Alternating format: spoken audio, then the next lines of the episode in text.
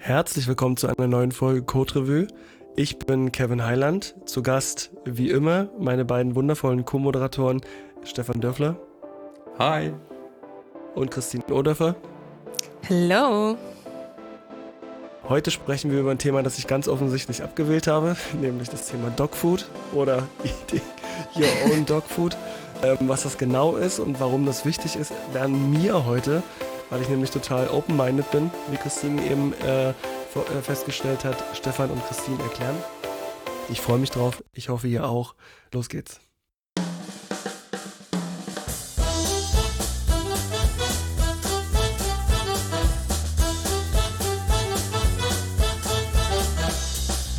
Hallo ihr beiden. Hi. Hallo. Lange ist her. Überzeugt mich mal bitte. Ja, das weiß doch aber niemand, Stefan. Naja, doch, war jetzt ja ein bisschen Pause zwischen den Veröffentlichungen. Das sagen wir aber bei jeder Folge, glaube ich. Deswegen können wir uns das sparen. Das streicht sich quasi, das kürzt sich weg, wenn du die Folgen übereinander legst. Meinst du, das ist wie eine riesige Gleichung und dann kürzt sich das runter? Aber ja, das kürzt sich einfach raus. Genau. Weil die gut Ding will Weile haben und wir brauchen zwischen den Folgen nur mal irgendwas zwischen drei und acht Jahren. Das ist vollkommen in Ordnung. Und außerdem machen wir der eh nur für uns. Korrekt. Deswegen will ich auch gar nicht so viel reden. Man hört vielleicht, dass ich auch ein bisschen angeschlagen bin.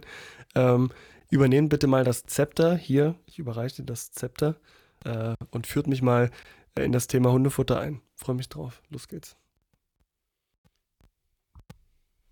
Okay, ja, Eating Your Own Dog Food. Ich glaube, äh, ich hatte das damals mit ins Planning getragen.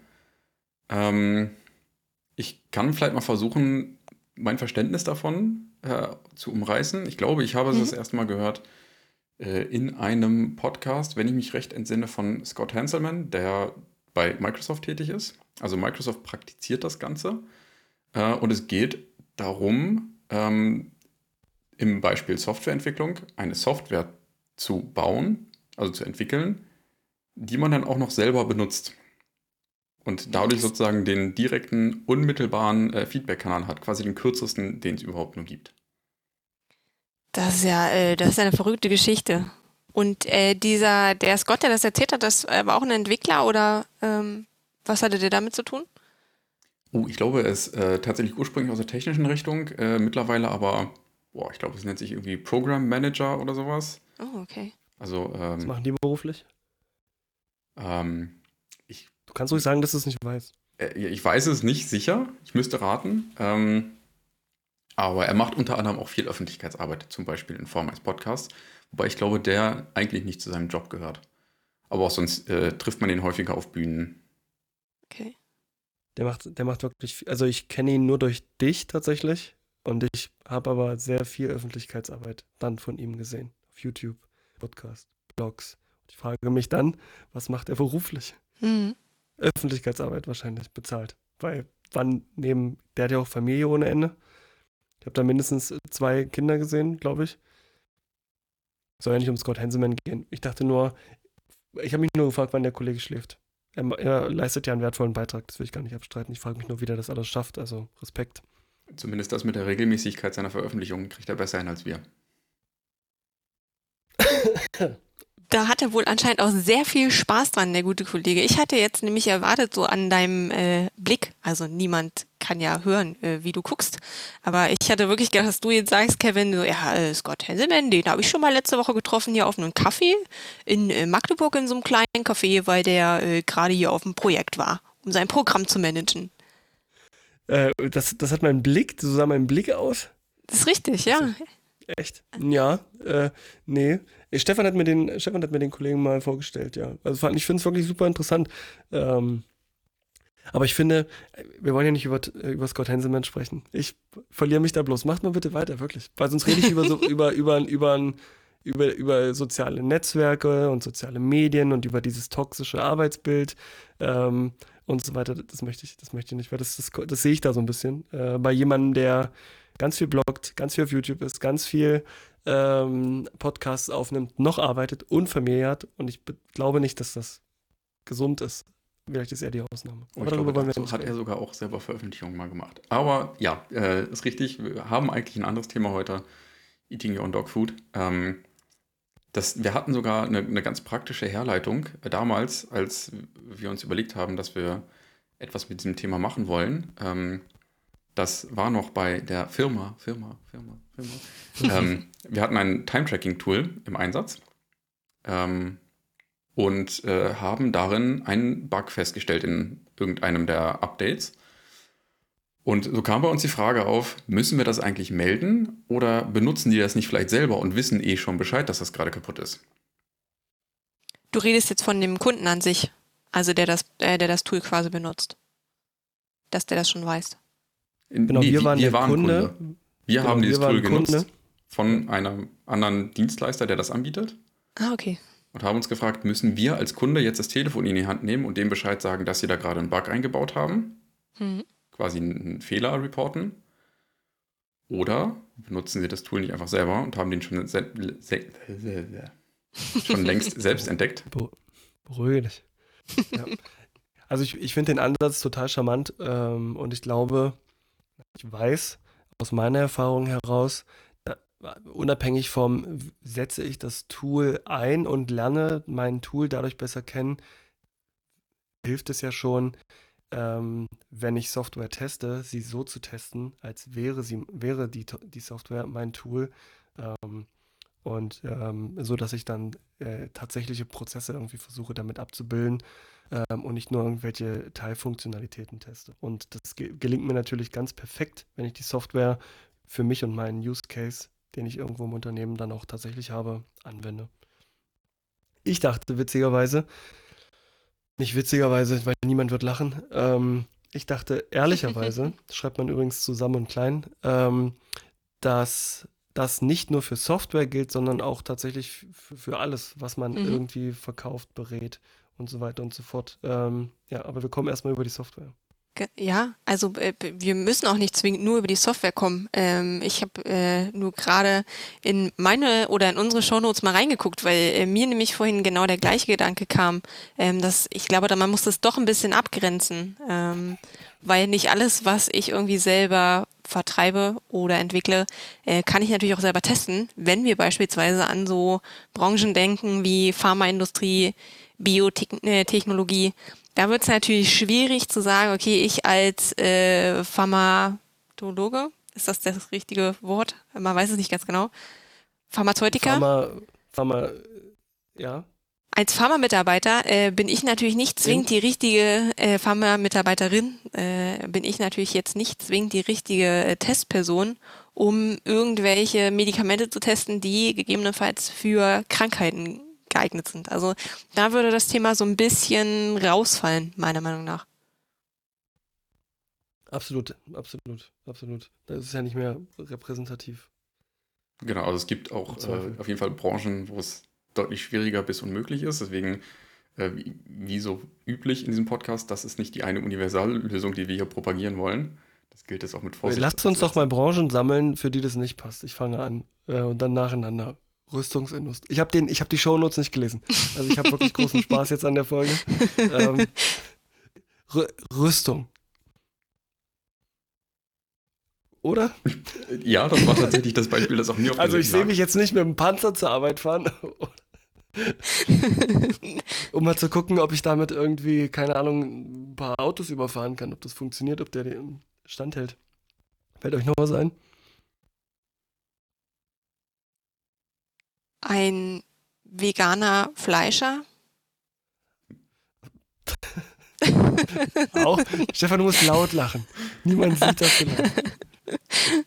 Wie kommt denn der vegane oder die vegane Fleischerin äh, dazu, ihren eigenen Bums vernünftig zu testen, Christine? Was siehst die, du vor deinem inneren Auge? Die hat natürlich, also erstmal ist die durch ihre Familie, ähm, wurde ihr das Geschäft vermacht ähm, das wurde über Generationen, in, gab es schon diesen Fleischer und äh, derjenige oder diejenige hat natürlich weitere Mitarbeiter, die Fleisch essen und die können es dann vertesten, ob es gut ist, ob die Qualität ah. stimmt. Aber er selber halt nicht, weil er ist Veganer. Okay, okay ja. alles klar. Okay. Mhm. Ja, ja, ja, ja. Stefan, hast du, hast du auch noch was für uns? Ein bisschen abstrakter. Äh, ich glaube, Maschinenbau ist generell schwierig. Also wenn ich jetzt irgendwie äh, wenn, wenn meine äh, Profession, mein, mein äh, Alleinstellungsmerkmal ist, dass ich besonders gut Maschinen für einen bestimmten Anwendungsfall bauen kann, äh, bin ich wahrscheinlich nicht derjenige, der diese Maschinen gleichzeitig einsetzt. Also, na klar, wenn ich irgendwie Maschinen baue, die Maschinen bauen, ist das irgendwie naheliegend. Das kann ich selber einsetzen. Wenn ich aber Maschinen baue, die zum Beispiel Lebensmittel verarbeiten, mhm. werde ich in meiner Werkshalle nicht so häufig mit Lebensmitteln hantieren.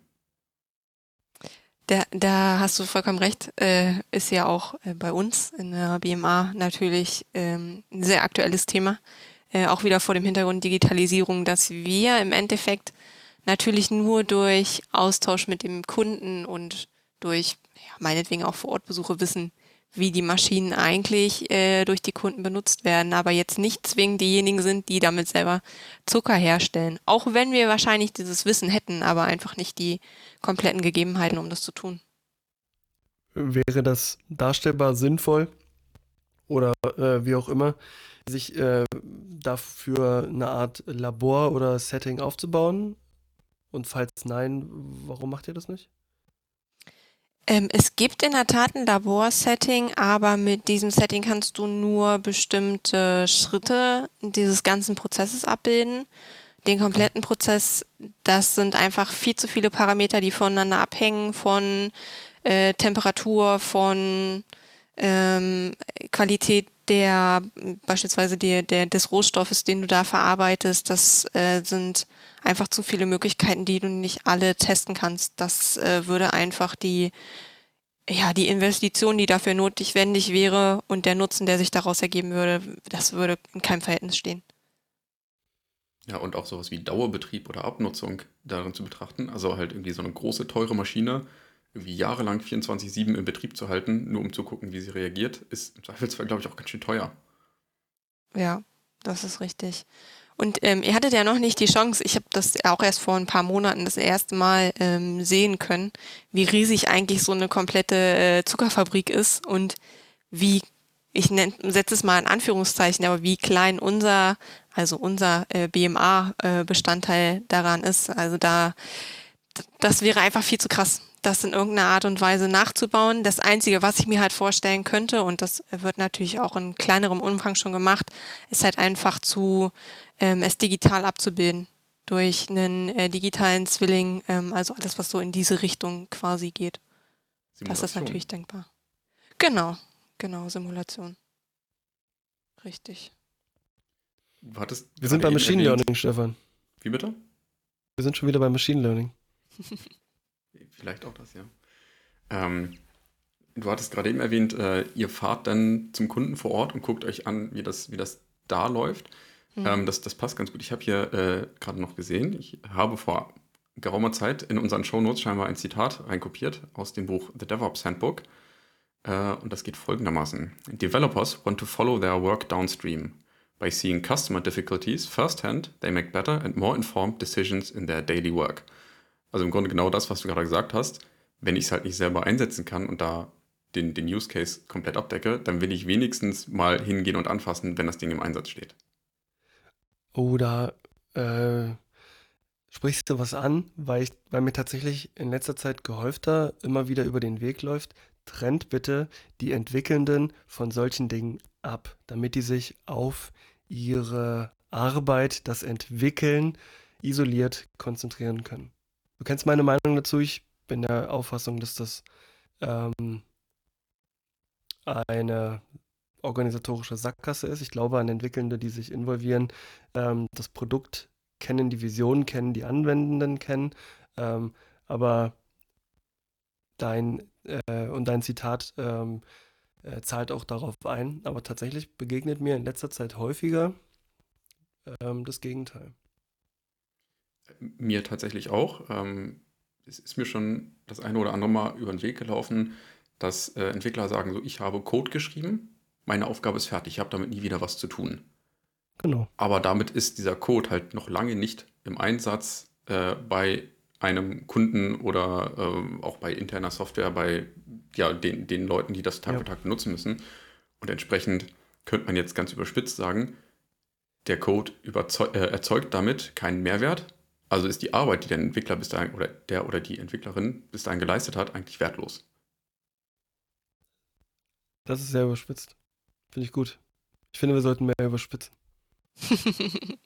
Damit wir vielleicht so ein paar negative Kommentare kriegen. und, und, und, und mal einen vernünftigen Shitstorm. von, gen von, genau, äh, äh, von genau denjenigen, ja. Also mich irritiert das äh, total. Ich bin aber offen genug, um mich dem auch irgendwie, um mich darauf einzulassen, um mich da auch hineinzuführen, um zu gucken, wo das herkommt. Ähm, und sehe das auch tatsächlich. Ähm, die, die mir das präsentieren ähm, und dafür werben, sind halt auch hochspezialisierte Entwickelnde. Ähm, von daher verstehe ich auch absolut, wo sie herkommen.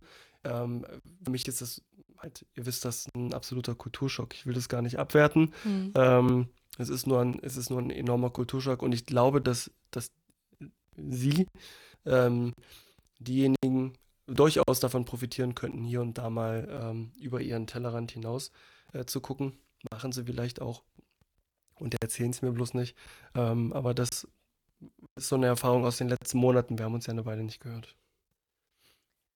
Das würde natürlich auch so ein bisschen zu dem passen. Ähm, ich habe natürlich auch im Vorfeld mir so die ein oder andere Sache mal durchgelesen zu dem Thema, ähm, dadurch, dass du es ja vorgeschlagen hattest, Stefan, und ich jetzt auch ähm, nicht so richtig wusste, okay, was soll ich damit anfangen? Und ähm, habe dann auch mal ein bisschen recherchiert. Und da gibt es in der Tat auch eine Aussage, ähm, die, ähm, die besagt, wenn du dieses Thema Eating Your Own Dog Food, das heißt, du benutzt dein Produkt selber, ähm, durchführst, dann geht's genau in die Richtung, die ihr gerade dargestellt habt. Man identifiziert sich ganz anders mit dem Produkt, weil man einfach die Hintergründe kennt. Ähm, und da wird sogar propagiert, dass ähm, dadurch die Produktivität gesteigert wird eines Mitarbeiters. Wie seht ihr das? Ähm, ich, äh, mir fällt gerade ein wundervolles Meme dazu ein äh, es ging, glaube ich, irgendwie mal auf Twitter rum, äh, eine, eine Story von irgendeiner Firma, ich kriege es nicht mehr ganz zusammen, die eine Software hergestellt hat und äh, hatten einen neuen Mitarbeiter, der zwei Tage dort gearbeitet hat, einen Bug gefixt hat, den dieser Mitarbeiter als User erlebt und ständig genervt hat und danach wieder gekündigt hat. also dieser Mensch war so motiviert, diesen Bug zu fixen, dass er dafür seinen alten Job aufgegeben äh, hat und, und in diese Firma kam, nur um den Bug zu fixen und wieder zu gehen. Okay, das ist, das ist wirklich witzig. Und Jens, antworte bitte auf Christins Frage. Ja, ich glaube, das ist, das ist eigentlich ein schönes Beispiel, ob das nun wahr ist oder nicht, aber man kann sich das schon gut vorstellen, dass, dass äh, ja die, die Tatsache, die, das Produkt selber einzusetzen, diese Motivation, etwas Gutes daraus zu machen, schon enorm steigert ich kann mir eine Welt nicht vorstellen, in, ähm, ich kann mir eine Welt nicht vorstellen, in der Entwickelnde ähm, sich bloß in ihren Code vergraben, ähm, einfach nur, weil ich persönlich nicht der Typ dafür bin. Ich bin schon immer irgendwie outcome-driven äh, äh, vom Typ her. Ähm, ich arbeite auch ausschließlich mit Menschen, die, oder fast ausschließlich mit Menschen, die, die so ticken.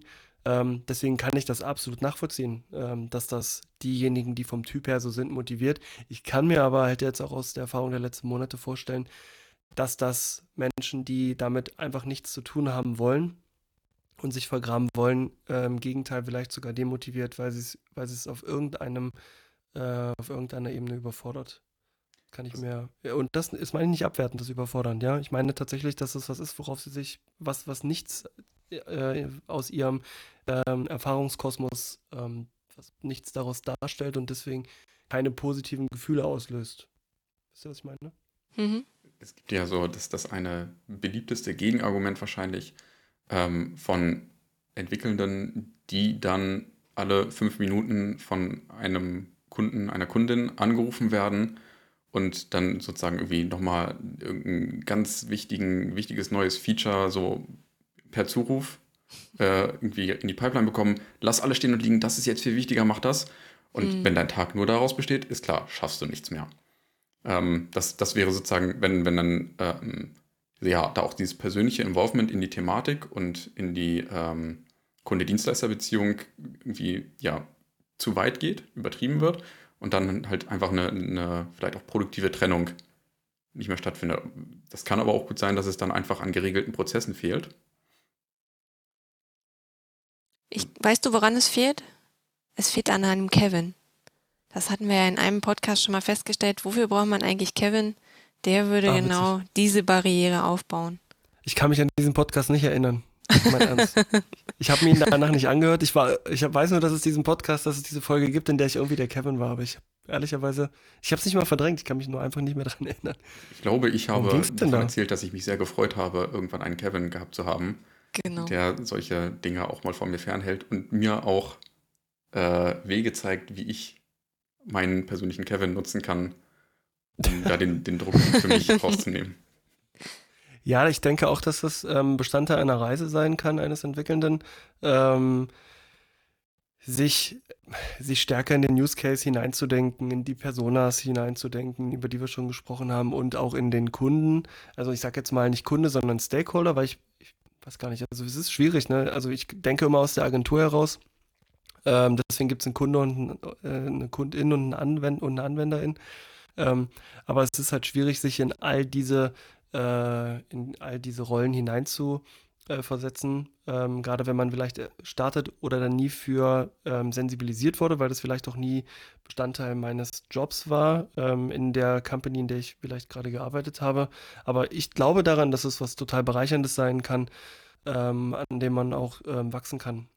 Und ich glaube aber auch, dass es Aufgabe eines guten Product, naja, bei uns ist es der Product Owner, die Product Ownerin aber auch einer guten Scrum Masterin sein kann, gewisse Dinge einfach auch vom Entwickelnden fernzuhalten, damit ein Fokus eben auch stattfinden kann und äh, er oder sie nicht permanent hinausgerissen wird, denn es dauert ja nachweislich schon eine gewisse Zeit, um wieder, ähm, um sich wieder im Code zurechtzufinden und so weiter und so fort. Stefan, das kannst du ja sicherlich bezeugen. Ja, absolut. Also ähm, da gehen die Meinungen auch so ein bisschen auseinander. Also äh, wir, wir haben es früher immer im Tunnel sein genannt. So, wenn man voll in der Materie steckt und quasi der Code sich von alleine schreibt, ähm, gibt es durchaus auch Meinungen dazu, dass das eher eine schlechte Praxis ist. Weil man ja, sowas immer sehr bewusst und differenziert machen sollte. So, wenn, wenn man schon mhm. komplizierten Code schreibt, mhm. dann nicht auf Automatikmodus. Ähm, aber äh, unabhängig davon sind halt Unterbrechungen immer kontraproduktiv. Genau, ähm, ich denke halt eher an sowas wie mal wirklich eine gute Stunde in Ruhe, sich mal in ein Problem hineindenken, recherchieren. Ich meine, das ist ja das, was du machst.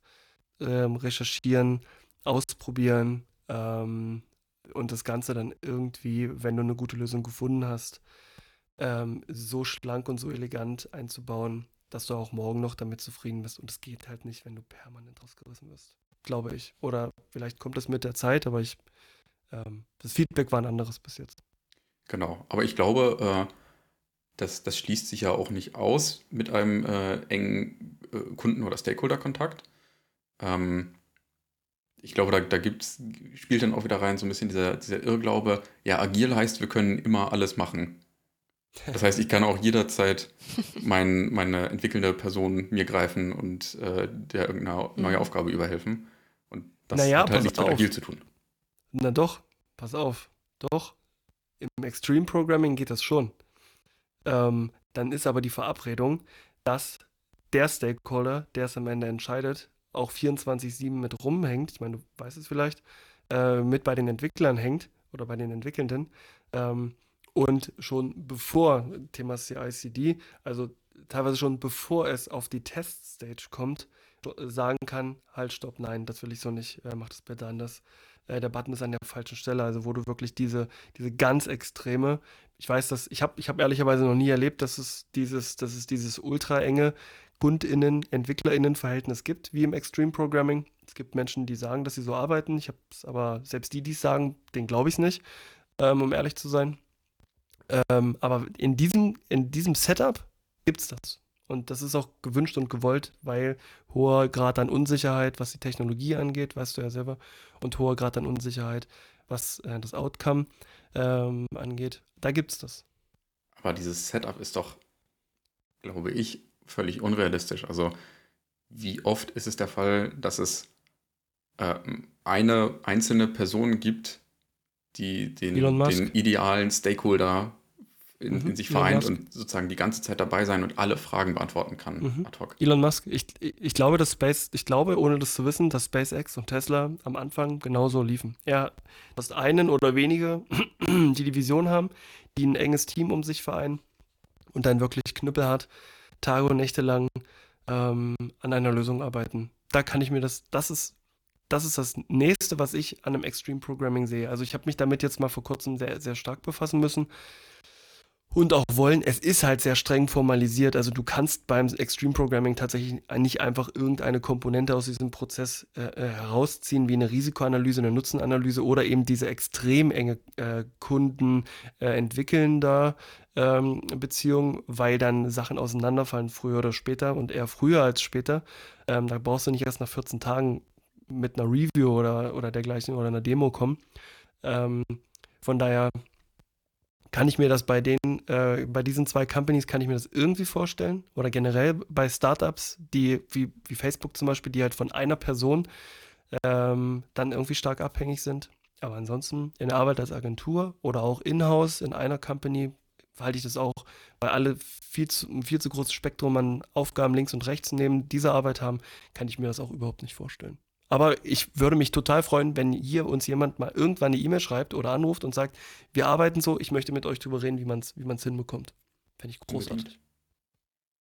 Das könnte was auf jeden Fall. Ich äh, möchte dich aber an dieser Stelle auch, auch nochmal rügen, Kevin. Also weil vielleicht kannst du dich, hast es nicht so genau mitbekommen, was du gerade getan hast, aber äh, du hast natürlich uns jetzt gerade bewiesen, dass du das beste Beispiel äh, für du isst nicht dein eigenes Dogfood bist. Mit deiner Aussage, du hast dir den Podcast nicht mal angehört, den wir aufgenommen haben. Ja, wie soll denn hier dieses Produkt besser werden? Entschuldige äh, bitte, ich, ich, du identifizierst dich nicht genug damit. Ich identifiziere mich damit nicht genug.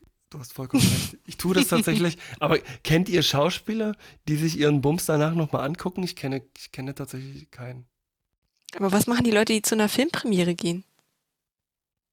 Auf, sie aufs Telefon starren und hoffen, dass am Ende alle klatschen.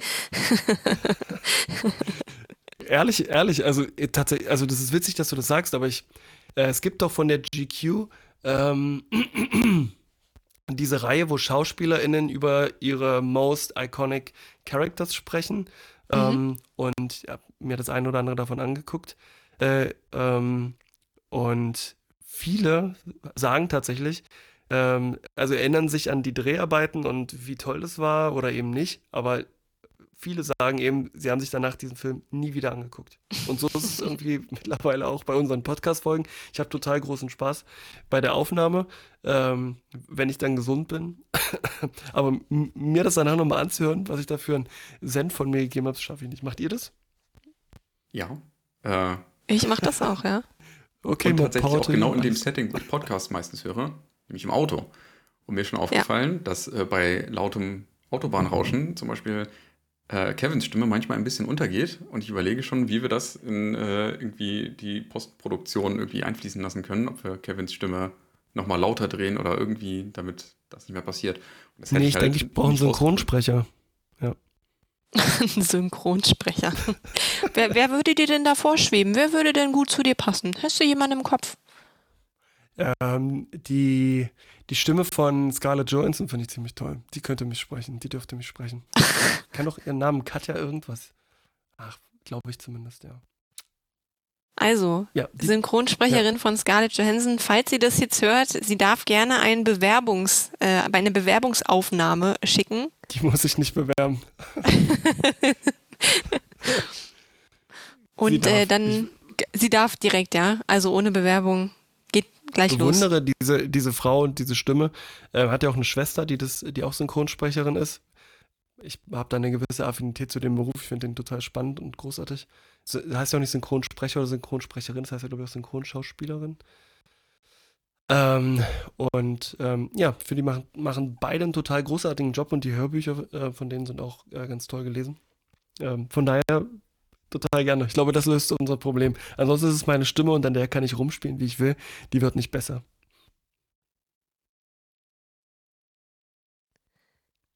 Möchte noch jemand äh, was dazu sagen, dass ihr permanent diese Folgen hoch und runter dudelt? also permanent würde ich es jetzt nicht nennen. Ja, einmal, genau. Nochmal so Folge zum. wird einmal noch angehört. Ihr genau. vergesst aber auch, dass ich den Bums schneide, ja? Also das heißt, da höre ich ihn ja schon noch achtmal oder zehnmal. Ähm, ja. Von daher habe ich es dann auch irgendwann, also ich muss es dann auch wirklich nicht nochmal hören, nachdem ich es dann auch geschnitten habe. Nee, man braucht das ganze Feeling. Man muss das nochmal mitkriegen. Ich finde, also ich weiß nicht, wie es euch geht, aber mir geht's auch so, ähm, sobald man diese Sache hier ausgemacht hat, ja, man hat irgendwie noch so zwei, drei Sätze im Kopf, die man gesagt hat oder was einem total prägnant geblieben ist, aber wenn ich das dann später nochmal anhöre, denke ich mir so, ah, okay, das hast du also auch gesagt. Ah ja, ach ja, cool, guck mal, darüber haben wir auch gesprochen. Also deshalb kann ich so dieses, dieses, dieses Tunnelbild, was du vorhin gesagt hast, Stefan, kann ich total gut nachvollziehen, weil es mir genauso geht in diesem Podcast. Ich will das nicht nochmal hören. mir, mir, ist auch aufgefallen, tatsächlich, je länger her das ist, ähm, desto mehr denke ich mir, uh, das habe ich gesagt, das hätte ich nicht sagen sollen. Oder mm, ganz genau. hier ist es doch anders, was habe ich da erzählt? Und ähm, deswegen äh, finde ich, um, um, den Bogen nochmal zurückzuschlagen, zum Beispiel auch zur Softwareentwicklung, auch da ist das, glaube ich, so der Fall, wenn, wenn einfach zu viel Zeit vergeht, bis man wieder mit dem, was man da produziert hat, äh, sich auseinandersetzt, mhm ähm, ist man halt irgendwie echt weit weg davon und muss irgendwie sich komplett neu wieder reindenken oder nochmal noch mal neu diesen ganzen Sachverhalt auseinandernehmen. Und das macht es halt so unglaublich viel schwerer. Wenn man aber halt einfach unmittelbar dem ausgesetzt ist, zum Beispiel, weil man es in der täglichen Arbeit ständig benutzt, ähm, glaube ich, kann man sich damit auch viel äh, lange, schwere Denkzeit ersparen.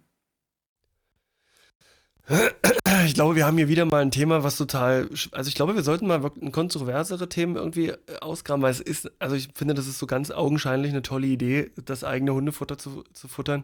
Ähm, ich würde auch ehrlicherweise niemals irgendwas, jetzt unabhängig von der Software, die ich entwickle, aber ich würde auch niemals irgendwas beraten, was ich nicht schon selber ausprobiert habe. Das finde ich auch total cool, ähm, wenn BeraterInnen sowas machen, ähm, weil ich ganz ehrlich, ich meine, ja, man kann viel lesen und dadurch auch äh, viel Gegenwind auch abfangen, wenn man, wenn man berät oder das irgendwie durchmoderieren. Aber ganz ehrlich, wenn, wenn, du, wenn du nicht deine eigenen Erfahrungen mit dem, was du da fröhlich den ganzen Tag berätst, gemacht hast, dann bringt, nimmt das jeder und jede, die zwei Sekunden zuhört und, und da mal ein bisschen drüber, äh, drauf rumdenkt, ähm, sofort auseinander bin ich der festen Überzeugung. Ach, das weiß ich nicht. Also ähm, bei, bei, dieser Sache mit Erfahrung, ja, da bin ich, da bin ich völlig bei dir. Das sehe ich aus. Man muss seine Erfahrung damit gemacht haben. Aber für mich müssen es nicht zwingend Erfahrungen aus dem eigenen Unternehmen sein. Also wenn ich mich noch an meine Beraterzeit erinnere und wie oft war ich in Unternehmen und habe mir mit denen deren Prozesse angeguckt, was kann man da noch besser machen, wie, wie können die schneller werden. Und wenn ich dann drüber nachdenke, wie die Prozesse in unserem Unternehmen damals aussahen, wie selten man sich selbst damit beschäftigt hat, wie man eigentlich die eigene ähm, Abteilung optimieren kann, was wir noch besser machen können, weil es sich einfach so eingeschliffen hatte und es lief so. Also das, äh, da, da fällt mir wieder dieser schöne Spruch ein, ähm, der Schuster hat die schlechtesten Leisten. Ja, aber das, oh, das ist doch aber total spannend, was du gerade sagst, weil das wieder, jetzt, jetzt widersprechen wir uns ja doch mal durchaus. Jetzt kommt man ja, ja, Werbung. ja, ja. Also, Verrückt. Also, also ich, Nee, nee, ja, ja. Also, jetzt haben wir zweimal nee, nee und ja, ja gesagt. ähm, Eigentlich nur du. Du hast davor auch schon nee, nee und ja, ja gesagt. Und das Schöne ist, dass du es dir dann nachher auch nochmal anhören kannst, wie wir das beide ähm, Und ich es niemals erfahren werde, außer du schreibst mir nochmal, dass wir das beide gesagt haben. Ähm, aber egal. Ja, das finde ich total spannend und ich bin der Auffassung, ähm, dass du, dass, dass ich es toll finde, dass du daran glaubst und dass du, ähm, wenn du da berätst, auch daran glaubst, dass das einen positiven Effekt hat, auch wenn du es selber, auch wenn du es für dich selber nicht getestet hast. Ich hätte, meine Sorge ist nur immer die, dass wenn ich etwas berate, was ich bei uns nicht ausprobiert habe und wir probieren halt wirklich sehr viel aus, mhm. ähm, also sehr, sehr, sehr, sehr viel aus, ähm, dass mir das um die Ohren fliegt. Wahrscheinlich fliegt es mir auch gar nicht um die Ohren, weil die Idee an sich schon, ne, oder die Konzepte, die wir vermitteln und du ja früher auch oder beziehungsweise jetzt ja auch, die haben ja diese, die haben wir uns ja nicht ausgedacht und da gibt es ja auch Evidenz, dass die funktionieren, wenn man sie richtig einsetzt. Aber trotzdem fühle ich mich tatsächlich besser, wenn ich sie, ähm, wenn ich sie eingesetzt habe und auch schon mal die Fallstrecke ähm, mhm. erlebt habe. Ähm, die liefert die Theorie nämlich oftmals nicht mit. Aber haben wir ja. das damals äh, in dem Projekt für BMA nicht im Grunde genau getan? Ich meine, wir haben als kleine Softwarebude aus Magdeburg damals ähm, nicht Maschinen in, ich weiß nicht, Afghanistan, Mexiko und Australien stehen gehabt, die wir gleichzeitig mal angucken wollen. Und die Möglichkeit dazu hatten wir auch nicht. Wir konnten irgendwie vielleicht in Magdeburg mit irgendeinem kleinen Simulationsteststand mal gucken, wie das so passiert, dass eine Maschine Daten erzeugt. Aber es war halt doch irgendwie ganz schön weit weg von dem Use Case. Und wir haben es trotzdem als Dienstleister umgesetzt und gebaut. Hat ja irgendwie auch funktioniert, oder? Ähm, das musste Christine fragen. Ähm, das, das, das meine ich tatsächlich nicht. Also ich meine tatsächlich Organisationsberatung. Und ähm, ich nenne es jetzt mal eine Agilisierung von Teams und von Abteilungen. Ähm, und da gibt es ja auch ein riesengroßes Potpourri an, an Werkzeugen, die ich nur einsetze, wenn ich weiß oder zumindest ein Gefühl dafür habe, an welchen Stellen sie kaputt gehen können, wenn gewisse Settings, ähm, wenn gewisse Settings da sind. Bei Softwareentwicklung, ja, natürlich. Das ist, ich glaube, das ist, das ist da was, das ist, äh, das ist was grundlegend anderes. Wir haben halt das Know-how, um ähm, hoffentlich irgendwie eine Vision umzusetzen, ähm, die wir für uns natürlich ähm, niemals vorher schon äh, so umgesetzt haben. Ist ja, ja, also bei uns bei der DevTier, Stefan, du weißt, das ist es ja oftmals der Fall, dass wir äh, Edge Cases entwickeln, an die sich entweder kaum jemand rangetraut hat vorher, ähm, manchmal auch aus gutem Grund, ähm, und wir dann diejenigen sind, äh, die mutig genug sind, manchmal auch blau, blauäugig genug sind, ähm, das auszuprobieren äh, mit den Mitteln, die wir haben und unser Bestes geben. Das stimmt. Aber da, das würde ich trennen wollen. Sie, würdest du es nicht? Also, verstehst du das, Stefan? Nee, ich, ich glaube, die Grenze verschwimmt da irgendwo mhm. und irgendwann so. kommst du an den Punkt, wo du äh, in einer bestimmten Situation etwas nicht ausprobieren kannst, sondern dich halt irgendwie beliest, informierst, schlau machst und dann versuchst oder hoffst, dass das auch wirklich das Richtige ist. Aber vielleicht fehlen die Mittel, das vorher auszuprobieren. Ja, die Cases gibt es immer, na klar. Aber im Sinne des Eating Your Own Dog Foods ähm, plädiere ich dafür. Da gibt es doch auch einen Spruch. Fällt ihm irgendjemand ein? Nicht mit den Informationen, die uns bisher gegeben nee, hast. Nee, ja, ich merke auch selber, dass. Also ich habe es ich hab's auf der Zunge, aber ich, ich kriege nicht mal einen Laut raus. Ähm, ich möchte Mach doch eine halt, kurze Pause und dann schiebst du ihn ein im Nachgang. Ach so, es gibt keinen Nachgang mehr, das habe ich euch schon gesagt. Ich habe einen Edit-Marker in die Aufnahme gesetzt. Sehr gut. nice. Ähm, ja, also ich möchte einfach, ich möchte einfach grundlegend nichts beraten, wo es um Menschen geht. Nicht um Technologien. Da, ich meine, mhm. da gibt es immer unendlich viel Unsicherheit. Ich möchte, ich persönlich, ich für mich zum Thema Eating Your Own Dog Food, möchte nichts beraten und nicht mit der Confidence, ähm, ähm, wie, ich das, wie ich das brauche, äh, von Dingen, die ich bei uns nicht einmal irgendwie bei uns im Mikrokosmos getestet habe und die bei uns mal äh, eine Weile liefen. Weil ich eben die Erfahrung gemacht habe, dass die Ergebnisse dann auch irgendwie mit einem hohen Risiko um die Ecke kommen, man irgendwie auch unglaubwürdig, äh, schnell unglaubwürdig ist ähm, und so weiter und so fort. Aber ich gebe euch recht, klar, das ist, das, das verschwirrt schnell. Ist wahrscheinlich auch so ein bisschen einfach Erwartungsmanagement, was du mit dem Kunden machen kannst. Also ich meine, wenn, wenn du vorher erklärst mit, ey, das ist das erste Mal, dass wir das jetzt in dem Setting mit der, mit der Gruppe äh, in der Art und Weise ausprobieren und seid ihr bereit, dass wir gemeinsam daran lernen, dann hast du natürlich da auch nochmal eine andere Möglichkeit, das abzuholen und dann auch sowohl für das Unternehmen als auch für dich selbst halt da äh, Learnings mitzunehmen. 100 äh, Prozent, also gerade bei also wo ich, wo ich das, wo ich das absolut sehe, ist zum Beispiel bei, bei so etwas wie Safe. Äh, wir sind ja jetzt mittlerweile elf, zwölf äh, MitarbeiterInnen, äh, bald 13. Ähm, da kann ich nicht Safe umsetzen. Ja, also mhm. Stefan, du kannst ja äh, ganz viel über Safe. Wir können ja mal eine Folge über Safe machen. Mhm. Äh, bei uns gibt es keine Agile Release Trains äh, und so weiter und so fort. Ist ja klar. Nichtsdestotrotz habe ich das schon mal implementiert. Ähm, und ich habe es auch tatsächlich genauso gemacht und gesagt, ich kenne die Theorie, wir müssen ja alle ganz dolle aufpassen, wenn wir das jetzt äh, implementieren ähm, und, und, ähm, und genau hingucken, damit uns da nicht solche Lappen geht. Es werden Fehler passieren. Ähm, und dann haben wir das auch tatsächlich genauso gemacht. Absolut, ja. Ähm, das, das schließe ich nicht aus. Ähm, wie gesagt, ich versuche da nur im Sinne des Eating Your Own Dog Foods auch aus, den, aus der Prozess- und Organisationsberatung zu, organi mhm. äh, zu argumentieren. Mhm. Okay, ja, macht Sinn. Ähm, ich hatte noch äh, drüber nachgedacht äh, oder noch ein, ein Beispiel, wo wo wir speziell jetzt als Unternehmen es halt auch, also es auch nicht tun, äh, nicht im Sinne von wir verwenden das Produkt nicht, aber wir sind einfach nicht stringent in der Umsetzung, wie wir es von unseren Kunden oder wie wir es unseren Kunden empfehlen, äh, beispielsweise im Bereich IoT oder Digitalisierung. Wie oft dreht ich irgendwie mit anderen Unternehmen darüber, äh, ihr vernetzt eure Maschinen, äh, nutzt die Daten, die da rauskommen, äh, ihr könnt was darüber lernen. Und wenn ich jetzt bei uns in die Produktion gucke, ähm, dann sehe ich, dass da natürlich die ersten kleinen Schritte passieren, aber nicht in der Art und Weise, wie ich persönlich es mir erhoffe oder wie wir es benötigen würden, damit wir auch äh, da irgendwie einen großen Schritt voran machen und das dann wieder einfließen lassen können, auch in die Gespräche, die wir äh, mit unseren Kunden dann haben und über unsere Erfahrungen irgendwie berichten können. Das geht auch wieder in die Richtung. Was glaubst du, woran das liegt? Mm, für mich sind es zwei Faktoren. Ähm, ein Faktor natürlich ganz klar, ähm, es ist eine Investition notwendig, ähm, die man natürlich auch immer abwägen muss. Ähm, und wenn es nicht genügend Leute gibt in einem Unternehmen, die den Nutzen erkennen, dann werden solche Investitionen natürlich zurückgestellt, zurückgestellt, zurückgestellt. Ähm, und wenn das über mehrere Jahre passiert, dann staut sich das Ganze auf.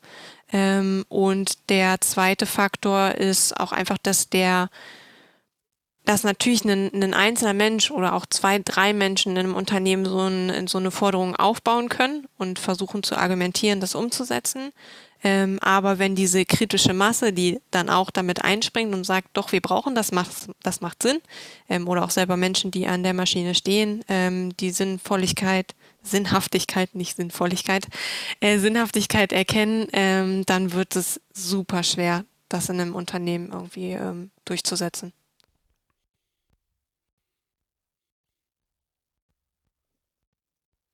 Ich halte mich gerade mal absichtlich ein bisschen zurück.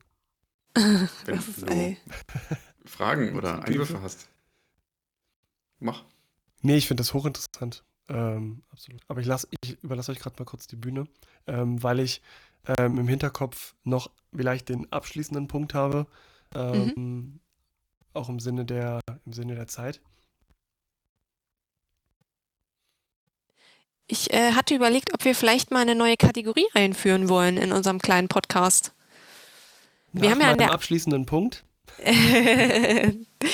das ist mir, äh, das ist mir völlig egal, an welcher Stelle wir das machen. Na, dann hau mal die Kategorie in die, nicht in die Tonne, in die Wir haben ja an der einen oder anderen Stelle auch schon mal so äh, Buchempfehlungen quasi ähm, einfließen lassen oder Literaturempfehlungen. Ich würde das gerne ja. zu den Themen auch immer so als, als festen Punkt mit aufnehmen. Memes und Literaturempfehlungen, finde ich gut. Yes. Yes, yes, yes. Wir sollten den Podcast umbenennen in Memes und Literaturempfehlungen. das finde ich eine sehr gute 100, Sache, ja? Ja, ja, ja. Ja, 100 äh, Hörerinnen und Hörer mehr.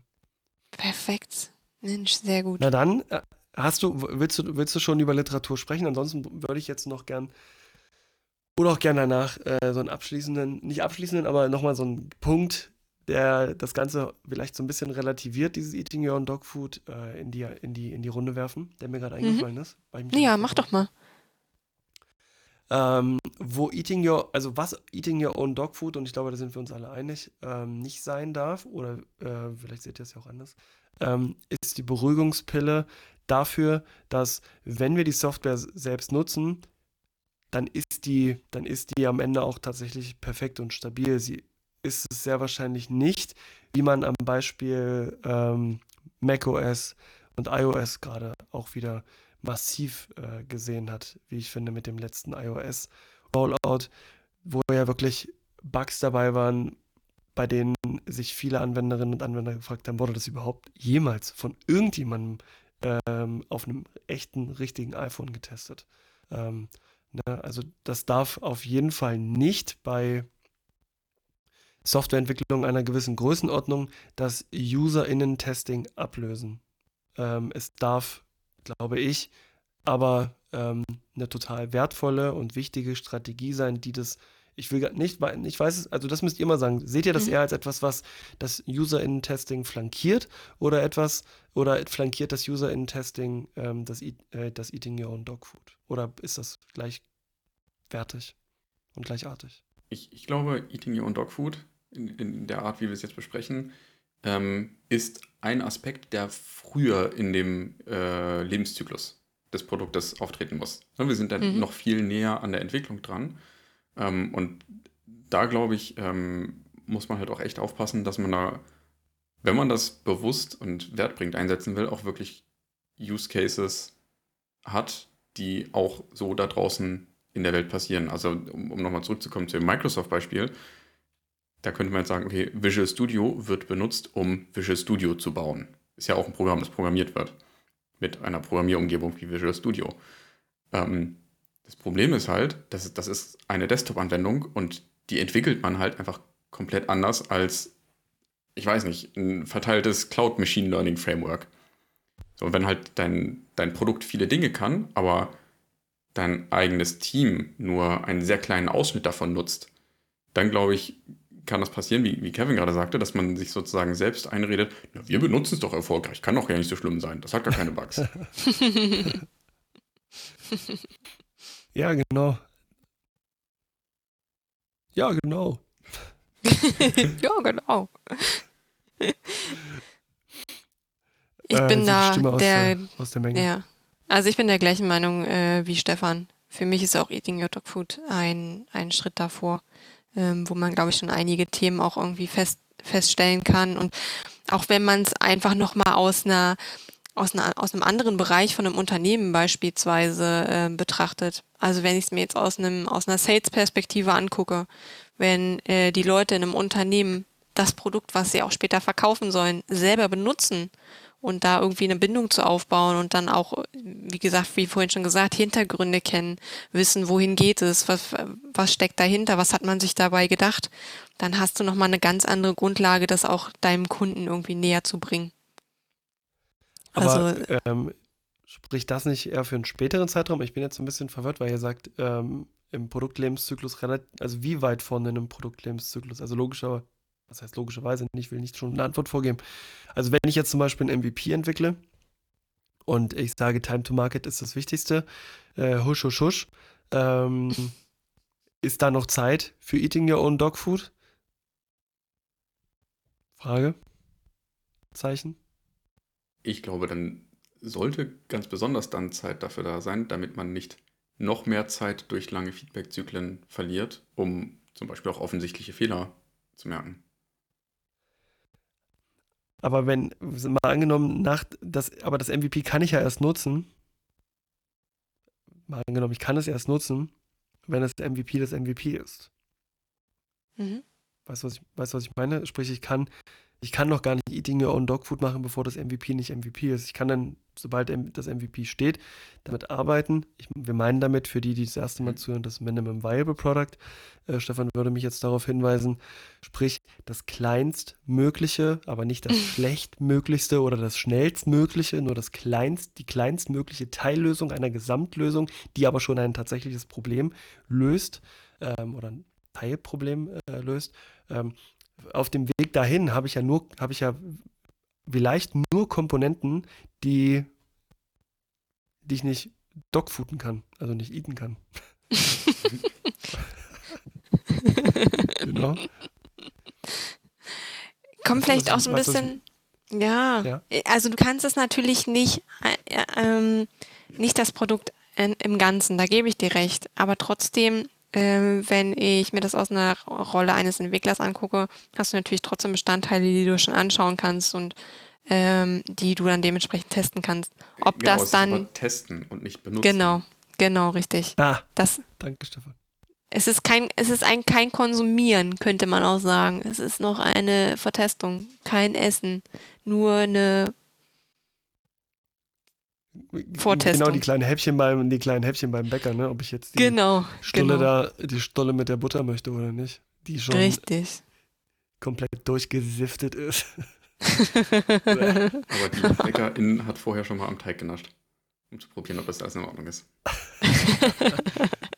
das steht ihm oder ihr ja auch absolut zu. Ich hoffe, dass sich das im Ofen dann auch wieder gibt. Ähm, mit den ganzen Keimen. Ja, also, ne? Bestimmt, also, bestimmt. Die, ja, absolut, na klar. Ähm, also ab wann, das ist ja die Frage, ab wann äh, kann ich, ich glaube, die Frage ist vielleicht auch selbsterklärend, aber ne, ab, ab wann ist das einsetzbar? Ich sag mal, für mich spätestens nach dem Release des MVPs, das dann in sich auch geschlossen ist, das sollte dann auf jeden Fall auch im Einsatz sein. Nicht nur von den Menschen, äh, die außerhalb der Company damit äh, interagieren äh, und Wertschöpfung betreiben, sondern auch äh, wir, wir selbst. Mhm. Okay. okay. Ja, super langweiliges Thema. Schade, dass wir darüber gesprochen haben. ja, äh, aber äh, hat ja auf jeden Fall ganz gut geklappt, dass du äh, dich doch noch einbringen konntest, obwohl du erst ein bisschen kritisch warst gegenüber. Mh, mm, nee, ich war Thema. dafür nicht kritisch, es interessiert mich nicht. Nein, Spaß. Ich hatte, du hast trotzdem genug zu sagen gehabt, obwohl es dich, dich interessiert. Klasse. Na, ich finde, ich finde, es interessiert mich, also es interessiert mich, es ist, also es gibt einfach Dinge, ich, wie, wie seht ihr das? Es gibt einfach, wir reden halt oft über Dinge, die ich will nicht den gesunden Menschenverstand sagen, aber die eigentlich, sobald man es vorstellt, irgendwie einleuchten und man sagt, man kommt immer zu, wir kommen immer zu dem Ergebnis, das ist eine tolle Sache. Ähm, was ich zum Beispiel, ich hatte heute, ich hatte heute ja, äh, einen Workshop über mehrere Stunden und habe mal ganz kurz über die Agile Foundations gesprochen und auch über das Thema cross-funktionale und interdisziplinäre Teams gesprochen. Und das erste Mal, und ich fand das so toll, haben sich dann Leute gemeldet und gesagt, ey Kevin, ganz ehrlich, wir können diese scheiß Buzzwords nicht mehr hören. Mhm. Am, am Ende ist es doch alles cross-disziplinär und inter, äh, interdisziplinär, äh, cross-funktional und interdisziplinär. Ähm, am Ende, ganz ehrlich, werden hier nur bestehende Dinge so angestrichen ähm, und niemand macht es tatsächlich. Das ist doch die Wahrheit. Ähm, und ich war mal in einer richtigen Diskussion, also was heißt Diskussion? Also wir konnten mal darüber reden, was da eigentlich das Ergebnis ist, äh, wenn man immer nur sagt, ja, hm, ja, ist eine geile Sache, macht total Sinn, aber sich, aber sich nicht zum Kern äh, der, der, der Sache irgendwie begibt und es dann auch möglichst, möglichst, ähm, möglichst echt und genau oder was auch immer das richtige Wort ist, äh, umsetzt, sondern einfach nur versucht, äh, da gibt es auch irgendwas mit irgendwelchen, Sprichwort mit irgendwelchen Gewändern, äh, dass man den Bums, den man hat, der seit Jahrtausenden nicht funktioniert, jetzt einfach in agile Gewänder steckt und kennt ihr den Spruch? Nee. Agile Gewänder finde ich ziemlich gut. das ist der neue Name für den Podcast. äh, und, ähm, und, ich, und ich finde persönlich, uns fehlen diese, uns fehlen diese Diskussionen ähm, total. Äh, du möchtest also mit also uns streiten. Ich möchte, ich möchte ein bisschen öfter mit euch streiten. Weißt du, noch repräsentativer also ich kann, kann mir vorstellen. Ja, ja, du, Christine. Ja, ich, also ich weiß, was du meinst, aber ich glaube, dafür haben wir einfach was, also was zumindest ein Großteil der Themen angeht, zu ähnliche Sichtweisen. Dann bräuchten wir halt irgendjemanden hier in der Runde. Vielleicht müssen wir uns mal wirklich jemanden einladen, der ähm, eine komplett andere Sicht hat als wir auf die, auf die Themen. Und ich denke mir dann aber auch so, weißt du, wenn uns halt, also wenn wir agil und agile Softwareentwicklung totalen Quatsch finden würden, dann würden wir halt diesen Podcast auch nicht machen. Also dann hätten wir uns vielleicht irgendein anderes Thema gesucht. Nein, was ich meine, absolut. Und was ich meine ist, ist, ähm, dass wir, dass wir, dass wir vielleicht nach Themen suchen, wie zum Beispiel diesem, dass ähm, ja mittlerweile viele agil draufschreiben und nicht agil sind und wo agiles äh, Werkzeug kap äh, irgendwie kaputt geht, obwohl es gar nicht kaputt geht. Äh, man arbeitet nur einfach tatsächlich nicht, nicht, nicht so damit, wie es mal intendiert war. Und vielleicht, sogar, ich will da niemandem irgendwas unterstellen, hm. ähm, aber ich, ich würde ganz gerne auch da mal hingucken, ähm, weil wir ja, also weil wir ansonsten, und das ist auch vollkommen in Ordnung, ähm, immer über Dinge sprechen, bei denen wir alle einer Meinung sind und dann reden wir äh, eine Stunde darüber, wie, dass das eine gute Sache ist und ich glaube, das hilft auch vielen, äh, die sich das anhören. Ähm, ich glaube aber, dass wir Erfahrung genug haben und Know-how genug haben, um mal auf ein paar kritischere Themen äh, zu gucken, wo Sachen vielleicht nicht funktionieren oder die irgendwie nicht funktionieren, weil man sie vielleicht zum Beispiel falsch macht ähm, oder falsch anwendet. Ja. Da haben wir doch direkt ein äh, ne, nächstes Thema für einen weiteren, eine weitere Folge. Äh, ich ich habe das häufiger in letzter Zeit gehabt. Wir haben es ähm, agiler Cargo Cult genannt. Ne, wir machen, wir machen jetzt alle Dailies und alle zwei Wochen sprinten wir und dann wird alles gut. Ja, ja. So, einfach weil wir, Genau weil wir sowas. agil drauf schreiben und Sowas. irgendwie das Regelbuch Sowas. befolgen, wird automatisch alles gut. Mhm. Und genau das ist es halt. ja also ich mache jetzt eine unabgesprochene Retro gerade mit euch, ne? Das merkt ihr.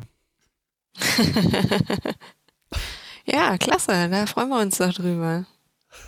Aber Stefan, sowas finde ich halt total, äh, total wichtig, weil ich, weil äh, so die Erfahrung aus meinen letzten Monaten, ne? Also wir hatten ähm, so gefühlt so die ersten anderthalb Jahre bei der DevDeer ähm, hatten wir ähm, Kunden, die irgendwie auch aligned waren ähm, und mit uns mitgezogen haben und das tun sie auch bis heute. Ähm, die die Organisationen, mit denen wir arbeiten, werden nur immer komplexer und ich erlebe sehr häufig, ähm, dass Dinge, von denen ich zu 100% überzeugt bin, dass sie eine tolle Idee sind, nicht funktionieren. Überhaupt nicht. Und failen. Auf ganzer Linie. Und ich finde es so interessant. Ähm, und da würde ich gerne mal mit euch hingucken, weil ich nämlich auch festgestellt habe, dass diejenigen, die in diesen Prozessen gefangen sind und da fröhlich vor sich hin failen, ähm, nach Lösungen suchen. Ähm, und ich glaube, das kann ein Angebot sein, das muss nicht jede Folge sein, aber es kann ein Angebot sein, dass wir das in dieser Runde, weil wir eben davon überzeugt sind und vielleicht auch mal anders, nochmal anders auf den Kern dieser Problemstellung gucken können, äh, da eine Hilfestellung anbieten können und das mal diskutieren. Und das, was Stefan gerade angesprochen hat, ist genau das, was ich meine. Exakt, das meine ich. Okay, ja. Das klingt doch nach einem guten Plan. Dann äh, verbleiben wir doch so.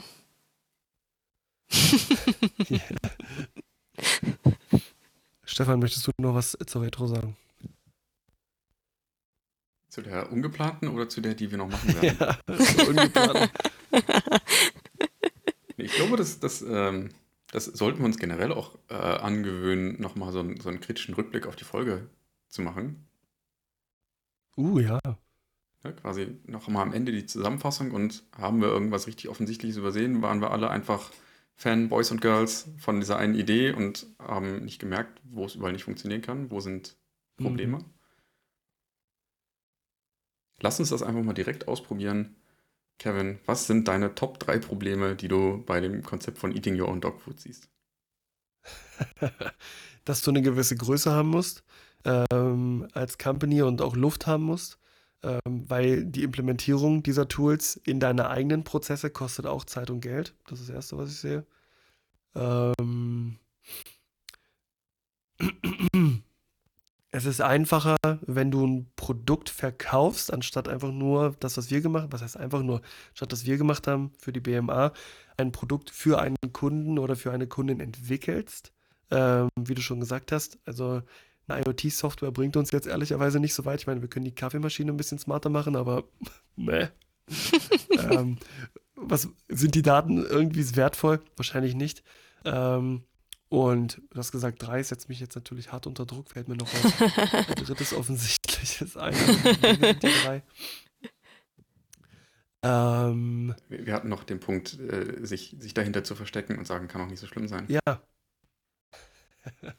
ja, oder wir machen doch, wir, wir nutzen es doch, also wir wissen alles. Äh, wir brauchen jetzt auf jeden Fall niemanden mehr testen lassen. Sparen wir auf jeden Fall einen Haufen Kohle, wenn wir jetzt auch noch unsere Leute das Ganze nebenbei, indem sie es nutzen, testen lassen. Und wenn die die Fehler nicht finden, dann haben wir jetzt äh, direkt nochmal jemanden, ähm, dem wir dafür Feuer geben können. Und wir sparen auch noch Kohle, wie ich gerade schon gesagt habe. Also das, das sehe ich auch. Ne? So. Und es ist halt so ungerichtet. Also das ist ein Vorteil auf jeden Fall.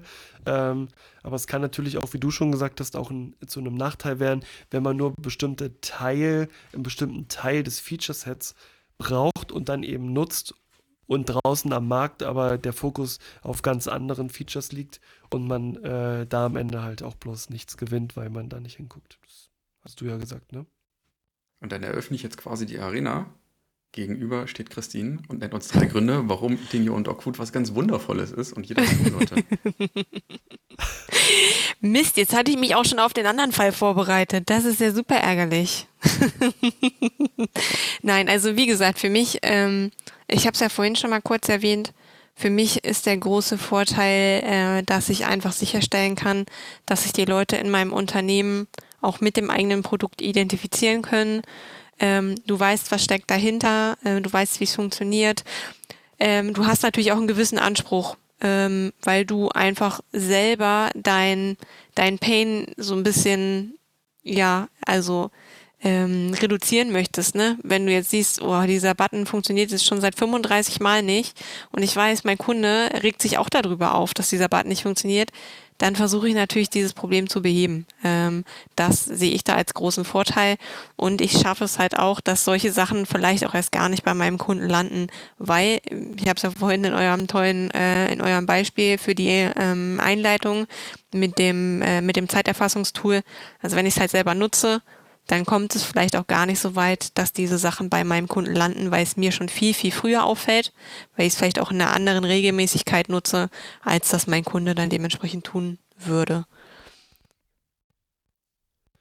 Und Stefan, jetzt äh, öffne ich die Arena Richtung Stefan. Ähm, du als Bestandteil einer wirklich sehr großen Organisation, ähm, wenn du Eating Your Own Dog Food bei euch implementieren dürftest, müsstest, wie auch immer, was glaubst du, warum geht das wann und warum schief? Oder wo sind die, wo sind, wo siehst du die Hürden, sagen wir es mal so? Muss ja nicht schief gehen. Oh, ähm, wo siehst du die größten Hürden? Ganz banal. Ich äh, im Bereich der Softwareentwicklung bin extrem selten in der Situation, eine Industrieversicherung für große Anlagen abzuschließen. Mensch, ja, ich erwarte jetzt ein bisschen Transformationsleistung, äh, Herr Dörfler. Ich, muss ja nicht deine Company sein. Ja, also. Ähm, Aber du hast es ja in einem, du hast es ja mit Agile Release Trains zu tun und ein bisschen mehr Komplexität als Christine und ich. Ja, ich glaube, ähm, das wäre tatsächlich so der Punkt, den, den du schon mal angerissen hast gerade eben, die, die Umstellung von gängigen Prozessen. Also die, die Organisation ist ja vorher schon gewachsen, bevor es dieses Produkt gab, was die Organisation jetzt nun entwickelt, ähm, hat die daher vermutlich selber nicht im Einsatz und müsste jetzt, nachdem die Organisation groß ist, mit viel, viel Aufwand Dinge umstellen. Und da sehe ich, ja, die Investitionen sind hohe Kosten, aber das wesentlich größere Problem ist die Umstellung des Mindsets der Leute, die jetzt anders denken müssen und ähm, auch gerade diesen Punkt ähm, zu erkennen, dass damit das auch in der eigenen Verantwortung liegt. Also gerade in sehr großen Organisationen okay. sehe ich häufig so die, ähm, so die Isolation von Verantwortung und damit auch so das Wegschieben von Problemen. Das ist nicht mein Job. Ich weiß von dem Problem, ich löse es aber nicht. Das muss jemand anders machen. Und wäre das nicht ein ganz hervorragendes Thema für eine Podcast-Folge, wie man mit agilen Methoden sich diesen Problemstellungen nähern kann.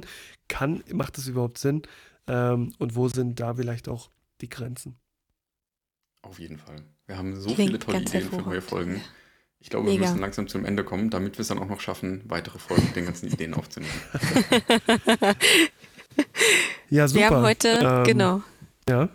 Nee, ich wollte nur sagen, wir haben heute unser Ziel natürlich mal wieder ganz erfolgreich gerissen. Äh, nämlich äh, heute mal wieder nur eine Dreiviertelstunde zu machen. Äh, sagen wir, das haben wir wohl leider nicht geschafft. Aber ich glaube, das ist nicht schlimm, ähm, weil wir ein sehr interessantes Thema hatten. Also vielen Dank dafür, dass da ähm, so eine gute Sache draus geworden ist und dass sich daraus jetzt auch so viele neue Themen noch entwickelt haben. Äh, ich bin am überraschtesten. Skeptiker. Wir haben den Skeptiker überzeugt.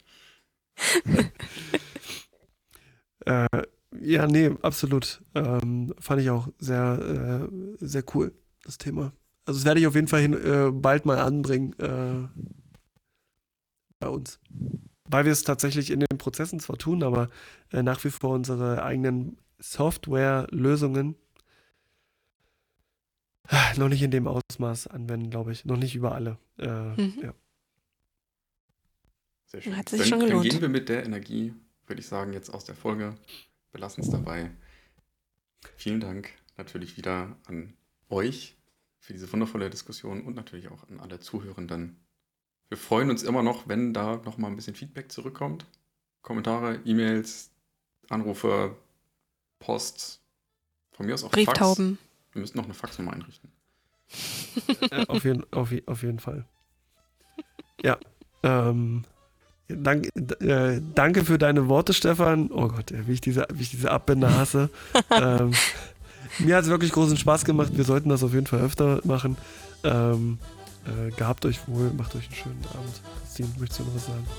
Nein, danke, Ende. Tschüss. Tschüss. bye bye.